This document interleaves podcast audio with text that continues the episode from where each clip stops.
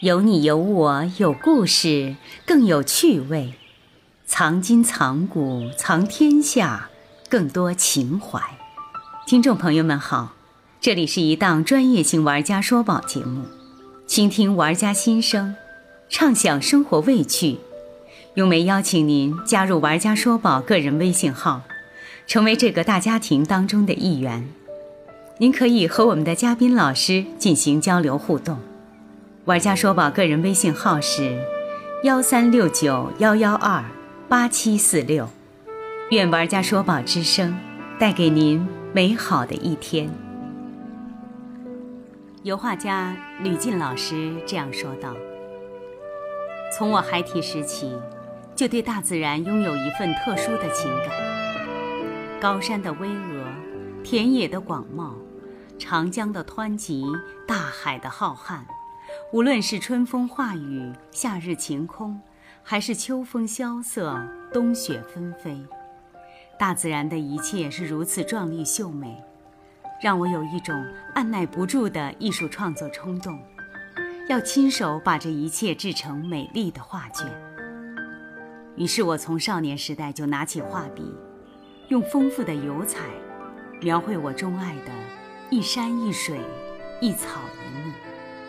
无论事物多么繁忙，我从未丢下我热爱的画笔。吕进老师的发小和学弟李蒙先生这样说道：“吕进用四十年捕捉光影的时间，他追求自由的色彩，在事业和生活中为自己留下天天看得见的风景。吕进是一个艺术与生活都不放过的人。”听众朋友们，大家好！今天玩家说宝节目邀请到了毕业于清华大学美术学院，现任职北京今日一鸣艺术品有限公司董事长，职业油画风景画家吕进老师。李老师和咱们的听众朋友们打声招呼。嗯，嗯，玩家说宝节目听众朋友们，你们好。吕老师，这个。艺术这东西，它是不是有一定的天分在里面？啊，这个我就我就不知道了。反正我就是特别喜欢画。我印象中就是我们家当时有我哥哥从别人那借的那个小人书，嗯，有那个《三国演义》的小人书。我记得那是六九年，我们家从平安里搬到阜外西口，我上的是这个阜外二小，在物资部院里头。我们军报呢跟物资部呢隔一道墙，哦，一站路。嗯，我每天上学呢，就是中午啊，我们是十一点半放学，嗯，然后呢回到家里差不多十二点钟，在食堂吃饭，那时候都是在食堂吃饭，食堂吃完饭十二点半十二点四十，我们学校上学呢好像是一点半，我记得夏天，大概有将近一个小时的时间，呃，物资部中间啊，就是上学的中间路上那儿有一个菜站。因为那个时候每天往北京市送菜的车是马车，马车呢拉到那个菜站那儿呢，然后中午呢我印象特深的就是那些农民在躺在车上睡觉休息，吃完饭了休息，马在那安安静静的吃草、喝水，鸡鸟在叫，呃天气比较热，但是那地方很阴凉，就是有树嘛，有树荫嘛。大概有那么十匹二十匹马吧，哎，有的时候把马都从那个马车上呢，给它放下来，放下来，哎，拴在树上呢，哦，哎，然后呢，在那儿吃草，等于就也休，哎，一休息休息也休也在休息，嗯，那么我呢就就是第一次就想，哎，我说我我在我在这儿拿着本拿着笔，本当的那个板子，因为它硬嘛，上头放张纸。就瞄着那个马，就对着马画写生。这我印象中，我第一张写生就是这么画的。就是我平时在家照着小人书画马。嗯。那么在这个上学的，哎，对，因为我就想，我中午待着也没事儿，我干脆到那去画马去。自己喜欢。就是喜欢啊！我心想，我临着小人书的马，呃，我觉得我画的挺像。我爸我妈说：“哎呀，画的真好。”啊。哎呦，我说那我画画真的马是什么感觉？画画真的马。啊，结果呢，我还真是一炮打响。哦，画画完了，画完了，呃，旁就是车上就是休息的那些农民啊，过来，哎，这小孩儿马画的不错啊，哦。这张画给我了，哦。跟我要，哦。然后呢，给我西西红柿吃，给我黄瓜吃，洗完了以后吃吧，啊，哦，这是第一次画画，哎呦，我心我心想，我说这这画儿还能换黄瓜，还能换西红柿吃，就是觉得不可思议都。哎呀，我的画儿还能能能有人这么喜喜欢啊嗯，所以说我印象特别深的。我那时候就是每每天我吃完饭，我就背着书包到那儿去画马。然后呢，我问人家几点了，哎，我是跟人说您一点二十的时候，您提醒一下我，我好回去上学呀、因为我还得走到学校，还得走个十来分钟，差不多就到了。人家说这多好的孩子，我估计人家那个农民就会在想，所以说那个时候我我的作业本儿就是这种横格本儿，老是中间我从中间撕画画，对对，哎，所以说呢，老是不停的在买这个本儿，因为我用纸量很大的。再一个就是同学跟我要画的特别多，哦，哎，你帮我画一个马，你帮我画一日本鬼子，你帮我画一个什么小人儿什么的。我那时候在班里头就是老给他们画，画到最后我自己没纸了，我说你们得给我纸，你不能老用我的纸啊！我说我的纸都没了，他们有的就哎，他们就别的女生啊，那时候比如说从前呢往后头递作业本儿，他们有的就把女生的那个中间的纸给撕下来，偷偷留着，然后呢给我让我让我在上头画，刚刚淘气就是。哎，就淘气就是。哎但是那个时候在班里面已经算是小名人了，哎，绝。绝对的，那是绝对的小画家了啊！就是大家都喜欢我的画儿。然后呢，我印象特深的有一次，就是我们学校办展览，我们当时在二楼，我们叫二排二排八班，那个时候都是按军队的那种编制，你知道吗？哦二排八班。哦，还真是。哎，我们那个班主任叫张永清，是个语文老师，男的。我穿个破翻毛皮鞋，我还特印象特深，你知道吗？呃，办那个画展的时候呢，这个我的几张马登在这个墙上了。呃，然后呢，就是我们院的叔叔们看到这个画展以后，回去就跟我爸说，嗯，说老吕，说你儿子这个马画的不错呀。我爸说是吗？他都不知道他他不太清楚，因为我不敢跟他说我，哦我撕作业本画马，哦，画画，呃，因为这个是怕爸爸说。怕爸爸说，因为不好好学习嘛，不务正业啊。你画马画画绝对是属于不务正业。结果呢，哎，我爸就去了，看了以后特别高兴。回去以后，因为我是解放军报社，嗯，有那个印坏的那个报纸啊，一面有签字，一面是白的，没印是没是印上字儿。是我爸就从那个工厂废废品纸里头给我拿点儿拿点儿回来。带回一些来，带回一些来我哎，我就有又买了毛笔，买了墨，哎呀，我就那时候就开始，我妈给我买了本徐悲鸿的怎画的马呀，还有怎样画马，马的结构。那你想马的结构、骨骼，我都我都有了。我从马的骨骼开始画，那你说我这马肯定是越画越好啊。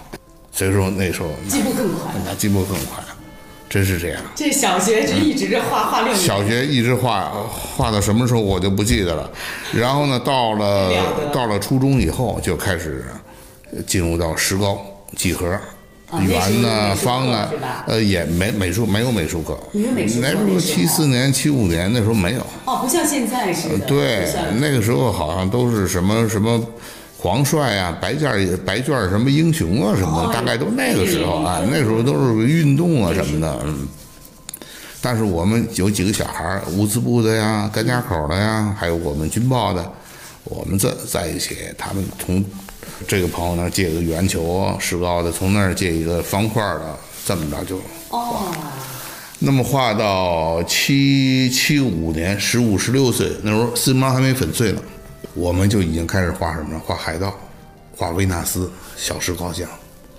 那个时候的石膏像都是文革偷偷的这么保留下来的。借来的。对，哎，我们那时候运这些石膏像的时候，都用布包着，晚上才运，白天运怕人看见。哦，因为那毕竟属于资产阶级那些东西。那个时候那个时代不让这个不嗯不让，对对，维纳斯，你想想，他半裸体的呀，他是个是不是？那那那那那个时候哪允许这个东西啊？那个时候都是样板戏，八个样板戏，你看就看这个，对不对？然后呢，这个偷偷摸摸的画这个石膏像，反正那那个时候就就就这么画。我觉得这就是还还是一个是毅力，再一个我觉得这就是爱好，就是没有人去督促你，完全是自己那种。完全自发。啊，我就是我有有有点钱，我就想买颜料。你看，有点钱我就想想想，那时候画箱都是自己做的，要说没有没有买买画箱，也没钱买画箱，不敢想。呃，但是自己用三合板，用木板，呃，学着做，人家抱好了那个什么钉子什么，反正最后就一小块没腿啊，那时候就放在地上了。呃，我现在还有照片，你看那四十年的那个，那里头就有我第一个我背的那个画像，就是我自己做的，成古董了，留着吧，早没了，也没有。早没有了。我还以为您就保存着呢，多不容易啊！但是我最早画写生的照片是在颐和园的玉带桥前头嗯，留下来的照片，黑白照片，清晰度非常高，那个留下了，是吧？留下来了保存下来了。保存下来了。对，你看您的这个绘画兴趣的，我觉得就是在早期的这个，虽然是自己自发喜欢，但是爸爸妈妈给你一定的支持，嗯支持支持非常大哎，非常大。我记得那个时候，我妈妈在外头，呃，书店里头给我买了一本书，叫《印象派画史》。嗯，印象派画，黑白的，那个时候没有彩色的。那个时候，那本书到现在我还留着呢，哎呀，都发黄了，那纸都脆了都。我现在都不敢翻，就是当他婴儿似的那么那么去保护。但是我居然看到我当年用铅笔在上头画的那个重点的那个词句啊，我还画了那个那个那个标记标记。我记得印象中，我学毛选的时候，我画过这种标记。但是呢，我都没想到，我在这本书上呢还留有这种标记，我都忘记了。但是我一翻这书，我一看，哇，所以说多珍贵呀！嗯，所以说印象派从七六七五接触，七五年、七六年我就接触到意象派的这个绘画。那么小那时候，那上初中，呃，上初中、那个时候呢，一个是咱们国家呢都是崇尚这个俄俄俄罗斯派，嗯，还有什么苏里科夫啊，都他们的列宾啊，那那些呃技法，嗯，那么法国的那个那属于资产阶级的那种画法。呃欧西欧的那个没落的资本主义国家的那那种画家，好像不受中国人喜爱了，知道吗？嗯上到高中以后，考这个清华美院，这你这基础这么夯实，这是不是很顺利的就考上？那个时候叫中央工艺美术学院对。，中央工艺美术学院最好的专业呢，就是特艺系的装饰绘画。嗯，这个专业是是绘画性最强的，也是最难考的。嗯，那么我是七九年吧，还是七八年毕业的？应该是七八年毕业的。嗯，那么七九年、八零这两年，我曾经考过天津，好像美术学院，还考过戏剧学院，嗯，但是没考上。哦，没考上呢，我们一块儿画画的呢，就有考上中央工艺美术学院的装潢系的。嗯啊，七八年，呃，李萌就考上了，然后七九年啊，什么方浩杰呀、呃，李威啊，卢念南啊，都考上了，而且这是自己那个时候高中的同学是吧？一起对画画一起画画的，初中的哦初从初中对好朋友。哦，呃，也有考上电影学院的，也有考上师范学院的，也有考上中央工中央美院的，韦佳就考上中央美院了。嗯，所以说呢，这个这个对我也是非常刺激。哎呦，我觉得您当时怎么想？就想考这个工艺美院是吧？啊，我说那我也我也必须得考中央工艺美院啊，啊，因为中央美院吧，呃，它是纯绘画性的。嗯，呃，我们我还是比较喜欢带一些装饰的。实用性。实用性的，对，所以说我的奋斗目标就是中央工艺美术学院的特艺系，嗯，装饰绘画，我就奔着这个专业去了，就奔着这个。就奔着这个，我我就必须得考上。然后呢，八一年我呢就是，呃，我记得好像是五月份吧考的，啊，五月份应该是五月份考的考试，考专业课。考专业课，然后我呢是三月份，二三月份我就剃了个秃瓢。为什么？呃，当时呢，因为那时候头发特别长，呃，又得洗头发，又得什么麻烦啊，太麻烦，就伺候这头发就太麻烦，剃个秃瓢省事儿。所以我那时候呢，我就创作呢，我就准备了一一套方案，就是考试的时候，如果要是考这个创作，嗯，那么我呢，就是前头是个一个一个装饰的一个女女女孩子举着那个树苗，背景呢是长城，我印象特别深。嗯、我就背了这么几套方案，但是这套方案呢，是我考试的时候正好用上了。我们考试的题目叫“年轻一代”。哎呦，正好我这这这这压上压上题了，太开心了！又是个年轻的一个变了形的一个女的，嗯，从机场壁画那个袁云生他们那个壁画上了呃泼水节，嗯，的人物，我又给他改了一下，变动了一下，但是大概意思就是那个意思，泼水节的那个那个那种线，点线面嘛，哎。嗯，然后呢，这是我压上题了。再一个就是考学前的那个静物和人物的素描，人物素描我们那时候都上北京站，上北京站画速速写，哎，那那边一波，这边一波，都是在那儿画画速写的。我们也是在那儿画速写。嗯，那么素描呢，也是在什么劳动人民文化宫，我在那儿画素描，然后呢画头像。呃条件呢，就是我也得当模特儿。啊，互相嘛，大家互相画。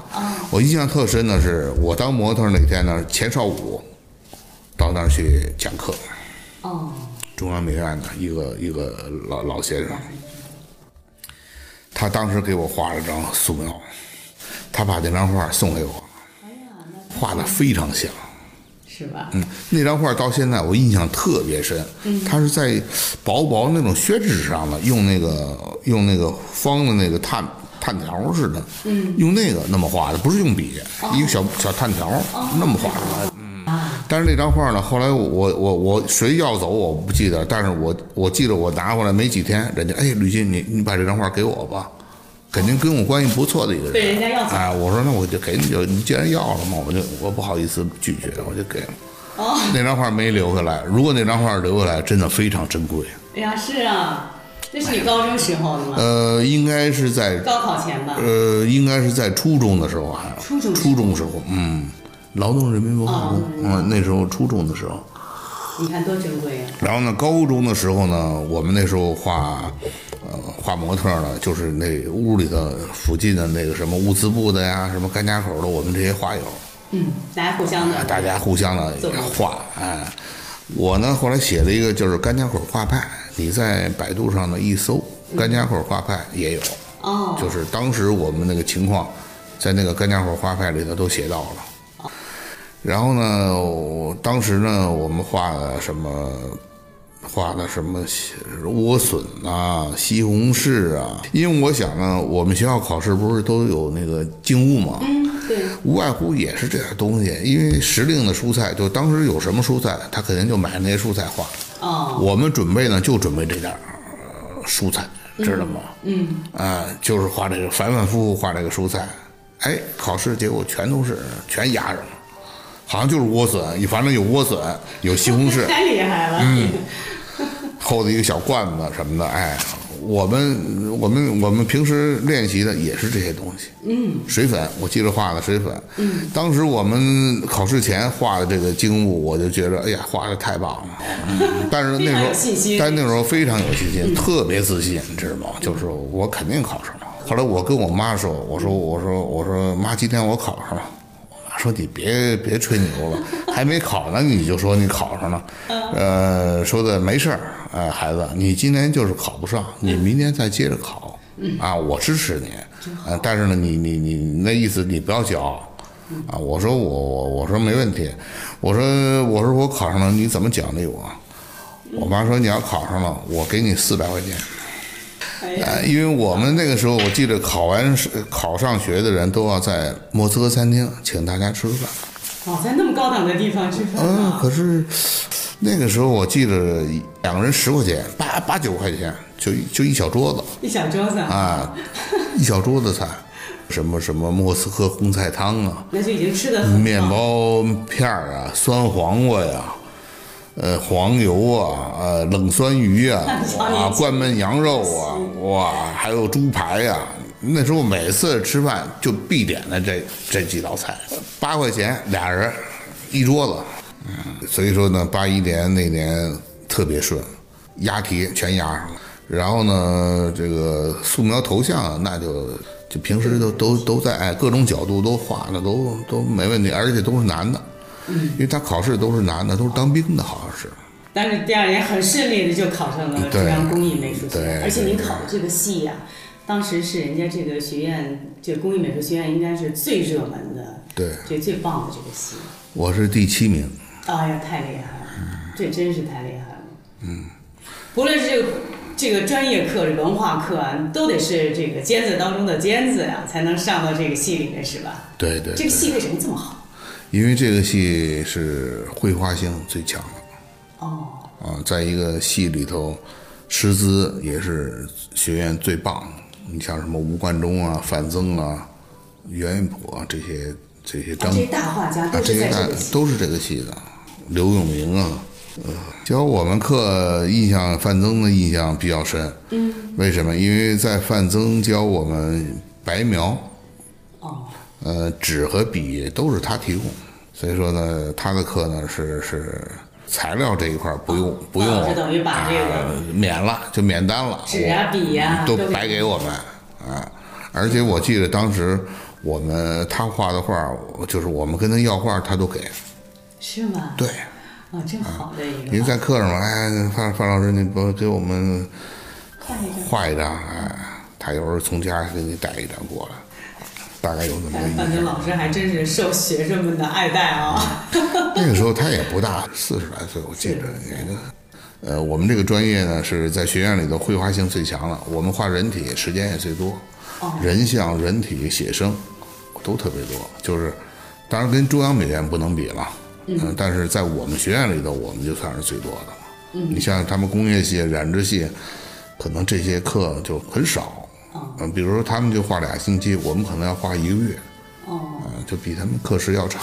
范增教我们的时候，我印象最深的就是画线的时候要吸一口气，不要喘气，就吸一口气憋着，啊，这样你手不用抖，不抖。这个我印象最深。那这要线条要长点的话，这口气得且憋着。那且憋着了，那真是且憋着了。哎呀，太厉害了！一气呵成。你看，从您刚才说的这个画线条，咱们就能够体会到。再就是吴冠中带我们去四川写生，我印象最深的就是吴冠中跟那个唐薇老师两个老师带着我们去四川。四川去了什么？也去了不少地方，什么？我记得泸州，那是出泸州老窖嘛，哎，泸州啊，乐山大佛，呃，什么重庆、成都，反正都去了。呃，那么吴冠中老师，我印象最深的就是他，他生活很简朴，嗯，每天写生呢，他就是两个馒头，带一壶水，嗯，是别的什么都没有。啊，我们我我们出去写生呢，中午饿了还找一小小馆子，嗯，呃，进里头买个菜，买碗米饭，呃，吃。但是人家根本没有菜吃，就是馒头，就是白水。哦，就我印象最深的就是，那么在画画上的呢，他指点也是，他的路子也是跟苏派的完全不一样，因为他是法国留学的。留学的，他比较喜欢印象派的那个那些那些东西。反正他对我绘画看了我画的这个色彩，他觉得嗯挺好，有点印象派的那个味道。我心想了，我家里头有一本七几年我妈就给我买的印象派画史的书，我是最早我是看过那个，但是那时候没有颜色，都是黑白的，都是黑白。但是你能感觉到它那种颜色。然后呢，那个时候画画呢。我就觉得我的风景画，包括刘永明老师、吴冠中老师，哎，你风景画的不错。哦，那时候老师就肯定。对，说你的风景画，哎，真有点味道，不错，挺好。他是从哪方面来？就是点点线面，黑白灰，光，哎，表现的都不错。这是在风景画当中很重要的这个。对对对对对。嗯。他说你把那个气氛给画出来了，不错。啊，他画画不是说是一棵树的树枝树叶都画出来，他说那不行，那不叫绘画。嗯，啊，你一定要把要有有趣有舍，啊，嗯，画面中间的视觉第一眼看到的，给他稍微的画画的精彩一点，其他的地方不要那么强调。嗯，啊，一带而过。嗯，所以说我那个时候八二年、八三年留下来那么几张画，包括七十年代留下来七九年留下来三四张风景写生，我现在看了都非常精彩。嗯，很多人看了，哎呦，真好！就你三十多年前画的，四十年前画的都不错。七九和八零年的画，还七六年的画，都我我都有各有几张。嗯，哎，真是您又有心人。不是，这个画呢都是别人给留下来的。前年我小姨临去世前，但是知道她身体不好，她就打电话说：“小静儿，你来我家一趟。”嗯，他说我送你一样东西。嗯，后来我去了以后呢，我说什么东西啊？他说这东西啊也是你送给我的，我现在还给你，等于就我再送给你。哦。啊。你也没有想到，我我我都不知道是什么，什么东西啊？他说你你画的画儿，我心想我画的画儿你怎么有的？结果从床底下拿出来，用纸、报纸啊，用那个布啊、塑料布啊那么裹着的，也没外框，两个就是木框加那个绷的那布。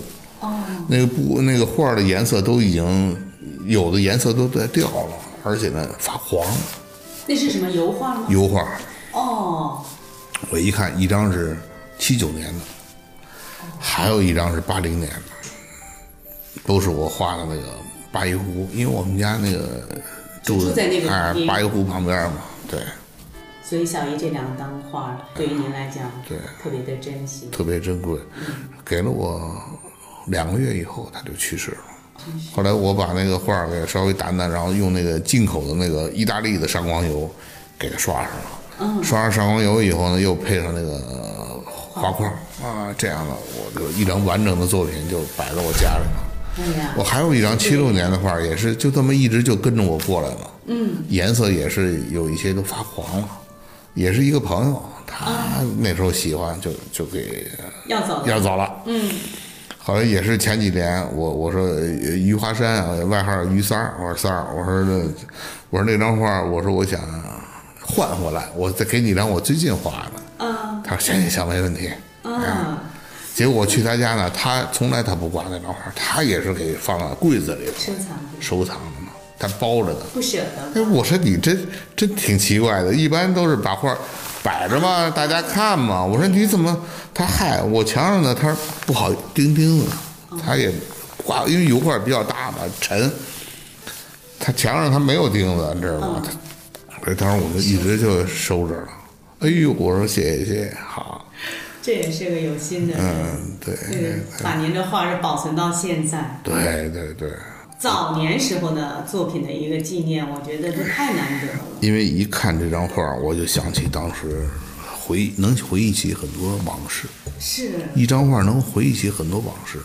大学毕业以后，那时候就忙分生分配到建设部，哦，呃，城乡建设环境保护部？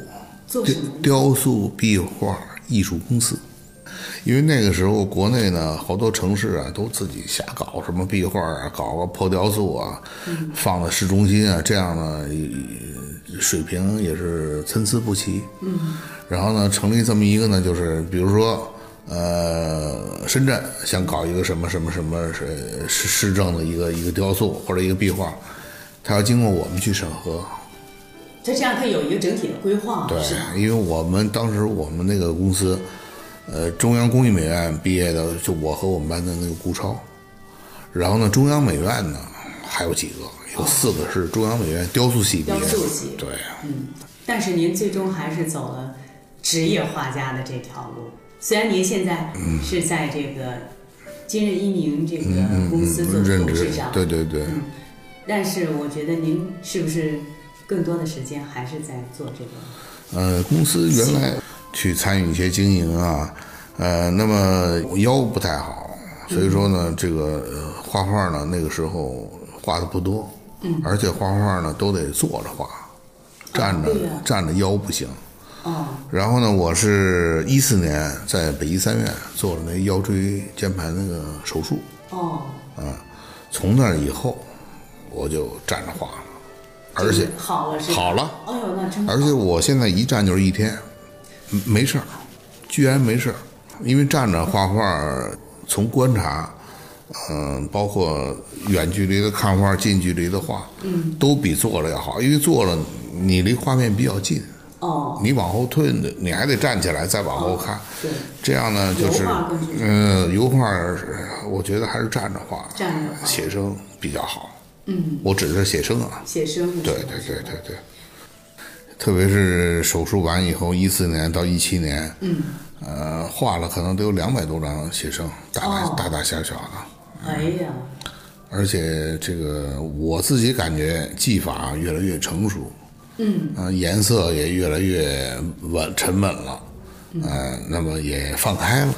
就不像原来画画还比较拘谨啊，嗯，还很注意一些细节啊，面面俱到，老是这么去想，嗯，那么现在呢，就是抓大的关系，嗯、画重点有重点，嗯、其他的给它忽略，你像早期那个油画，它都是那种写实性的，是吧？嗯就是画出来的那个画就跟照的这个照片一样。对对嗯对对对，但真正的艺艺术品不是这样，不是这样。对，我举个举个最简单的例子，你像那个伦勃朗，嗯，他是荷兰的画家，那还有就是俄罗斯的那个列宾，他们画的风景和人物，人家那画儿一看那是大师的画，那真正是大师。我看您画了很多的船，不同这个时期的船哈，嗯，放在一起哈，就是感觉确实是。那区别非常大非常，大。你说您刚才讲了，早期画的这个船，就它很很很具象，啊，对。也，很漂亮，那个景色、嗯那个颜色对对都对对对很漂亮，比较具象。比较具象。嗯，说白了就有点像行话，哎，行话和艺术品是有区别的。嗯嗯区别在哪儿？这种感觉的这种画，这种潇洒呀、画出来的那种泼辣呀、淋漓尽致的那种，就那种感觉没有。嗯，行画呢就是很拘谨的，很拘谨哎，一个铆钉啊，一个一个，呃，红旗就是红的啊，铆钉就是那种咖啡色的，甚至于锈迹斑斑啊、木纹啊，都给你画的那么那么具体，嗯，知道吗？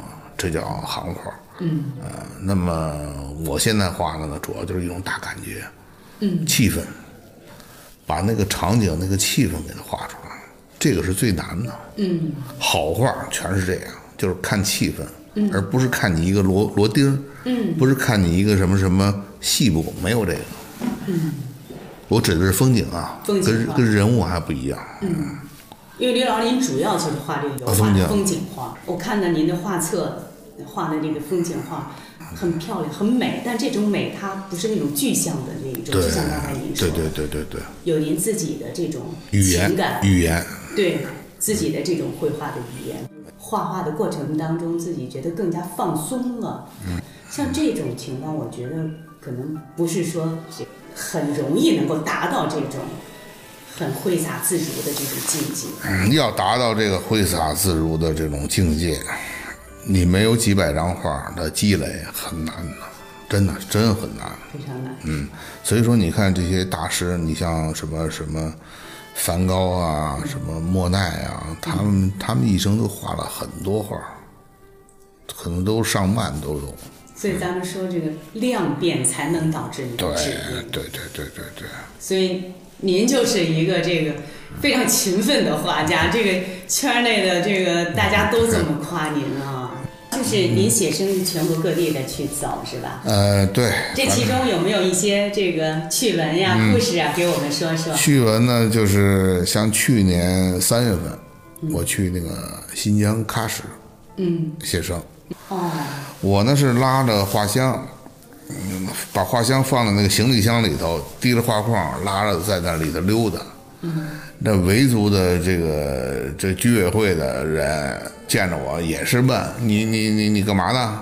我说我画画，啊找景呢。哦，打量我一看，我身上有那个颜色，这个这个痕迹。哦，但是那地方很美。嗯，喀什啊，喀什，嗯，那我是一一五年去过，嗯，所以说那个时候呢，画了一张，呃，时间来不及了，我就就下午就飞机就就回北京了，哦，所以我一六憋着一六年的三月份，哎，我又去了，再去一次，再去一次，哎呀，这结果呢，在那待了七八天吧，八九天，嗯。呃，也画了八张，嗯，写生，嗯，那么在画的时候呢，呃感觉最深的就是小孩儿，他们那儿维族小孩儿特别喜欢看你画画。嗯，后来我想，不光是维族的，咱们汉族小孩儿一样也喜欢，嗯看着画画。嗯，然后呢，这个他觉得很新鲜，这个颜色啊，他就跟我要，他说你能不能给我点颜色？哦，我说我给你，我说可以啊，我说你找一个纸板儿拿过来，我给你往上挤一点儿。哦，结果好给一个小孩挤了，那七八个人，一人拿个纸板来了。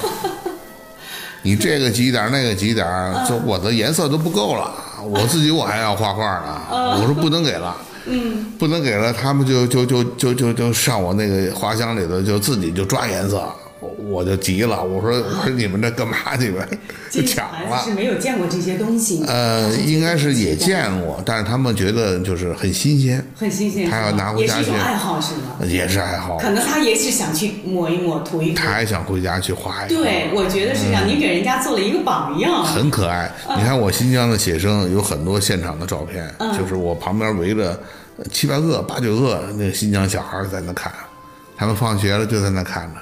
啊，有时候礼拜六、礼拜天他们不上课，那更不得了了。好，李阳，您知道我当突然间我在想什么呢？我想，没准就这些围观的这些孩子，可能就受您的这个启蒙，将来也能出也可能出来几个画家呢还呢。真没准儿。嗯，呃，还有呢，就是维族的这个妇女，我觉得也是。嗯，你看我在人家家门口吧写生，嗯，他一看我旁边有一个喝水杯子，他不说话，他把那杯子就拿进去了，一会儿回来给我倒满满的，因为我里头不是茶水嘛，哦，哎呀，非常人家自自然的就就给你嗯，很有，很淳朴哎，维族的这个这个这个这个人确实是不错。那个去年北京美协有一个画展，选上我的就是新疆写生的一张，画的是一个几个妇女正在上台阶儿呢，哦，呃，那种老建筑。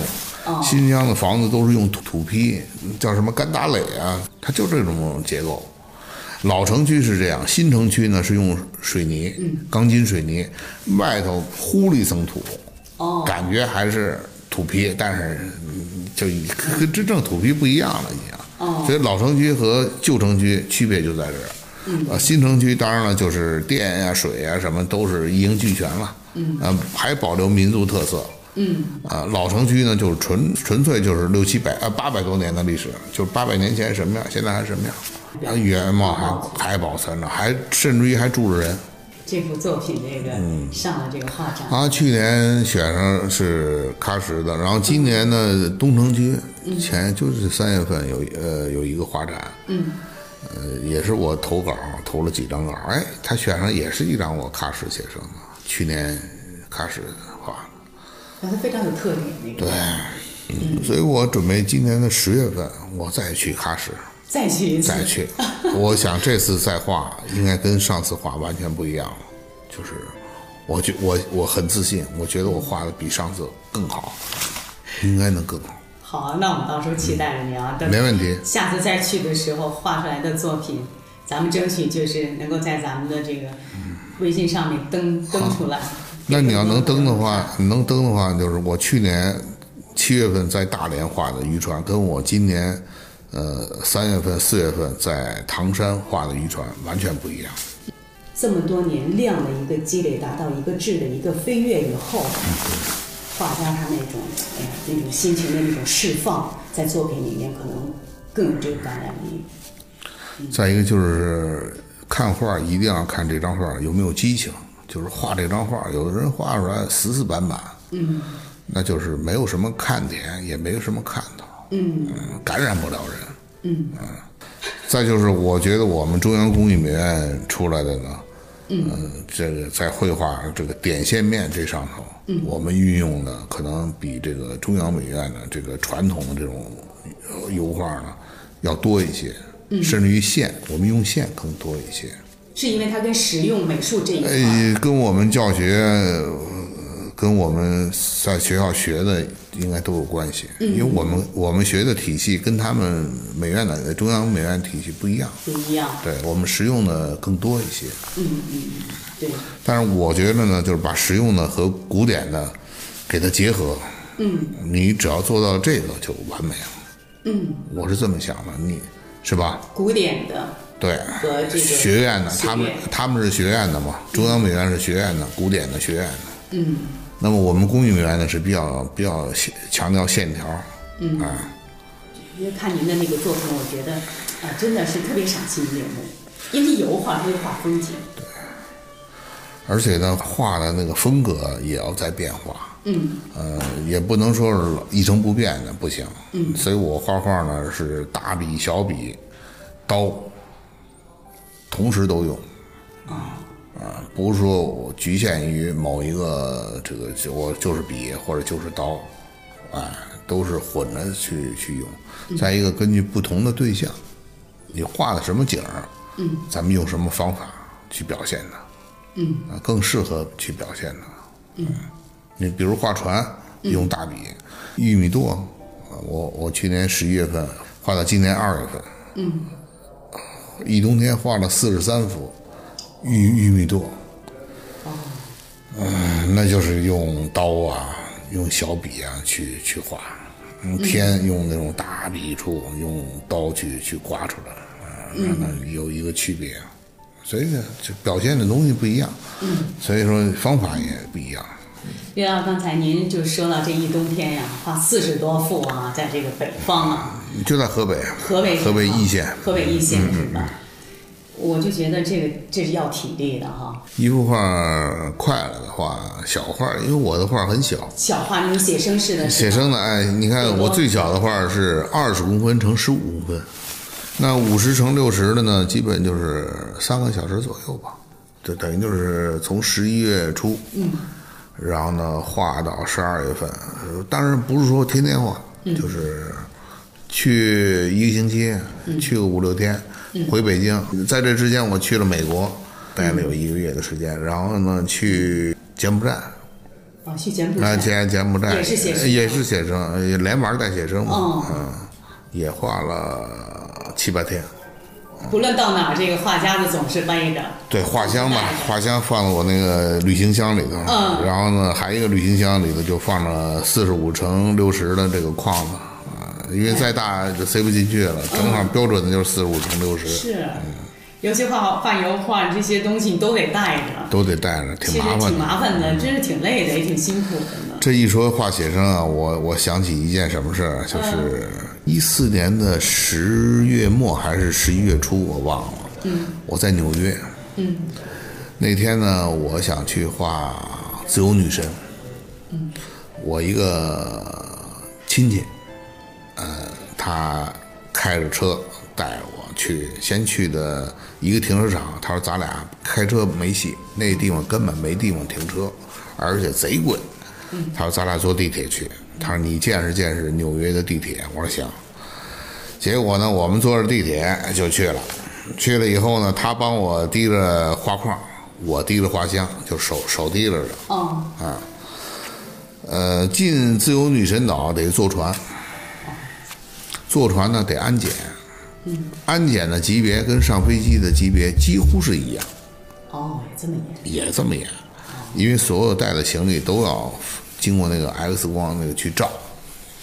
结果我那个画箱一照，四个警察过来了，就就就问这里头什么东西。我那个亲戚呢，他他懂英语，他就跟人说这里头是画画的东西，打开，必须打开，打开。然后呢，那个调色油，嗯，他打开闻了闻，哦，刀啊什么的都看了，油画刀什么的，呃，颜色什么的，哦，一看确实是画画的。然后当时就提了两点：第一，不能影响游客正常的游览，你你画不要影响游客参观。嗯。第二，不许在这卖画。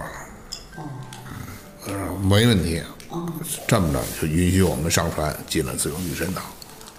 嗯，所以我你看有我那个照片，呃，在自由女神岛那正在写生呢。嗯，非常严。哎呀，那一船人下来都好几百人，就围过来啊拍照，我就听着我后头咔咔全是那手机啊、那个相机的那种拍照。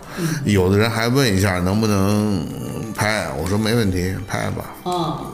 他们用英语问，我呢也不会英语，就我们那个亲戚，亲戚，我拍当翻译了，随便拍，随便拍。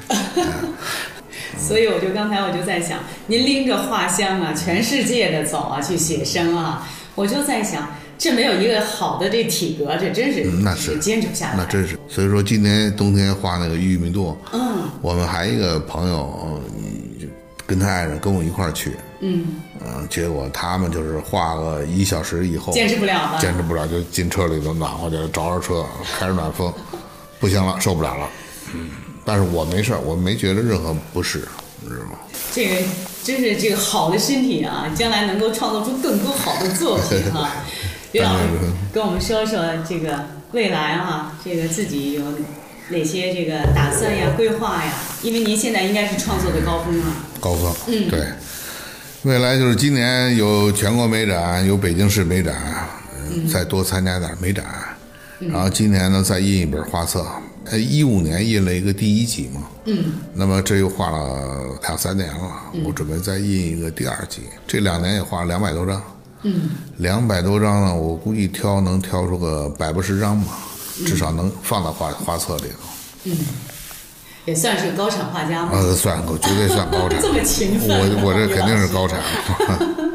好，那我们真是期待李老师啊，这个有更多的这些好的作品，对，呃，能够跟我们的听众朋友们能够见面，能够有更多的好的作品呢，能够给大家。对对对。嗯，希望您啊，这个第二集画册能够早日的出版。好好好。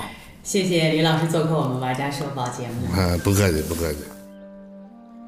闲谈中，李进老师说道：“因为画马得到了人们的表扬和鼓励，从此对写生的热情便一发不可收。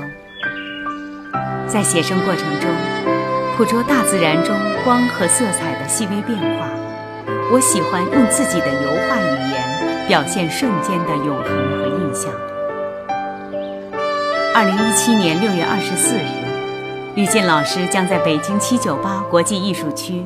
北京中方角画廊举办吕进油画风景写生展，届时希望听众朋友们前去观展，近距离的去感受吕进老师的油画风景创作。如果您也是一位玩家，有自己心爱的宝贝收藏，您可以加入“玩家说宝”个人微信号：幺三六九幺幺二八七四六。来和大家一起分享交流，和本期的嘉宾老师一同学习探讨，让快乐与您相随。朋友们，下期节目再见。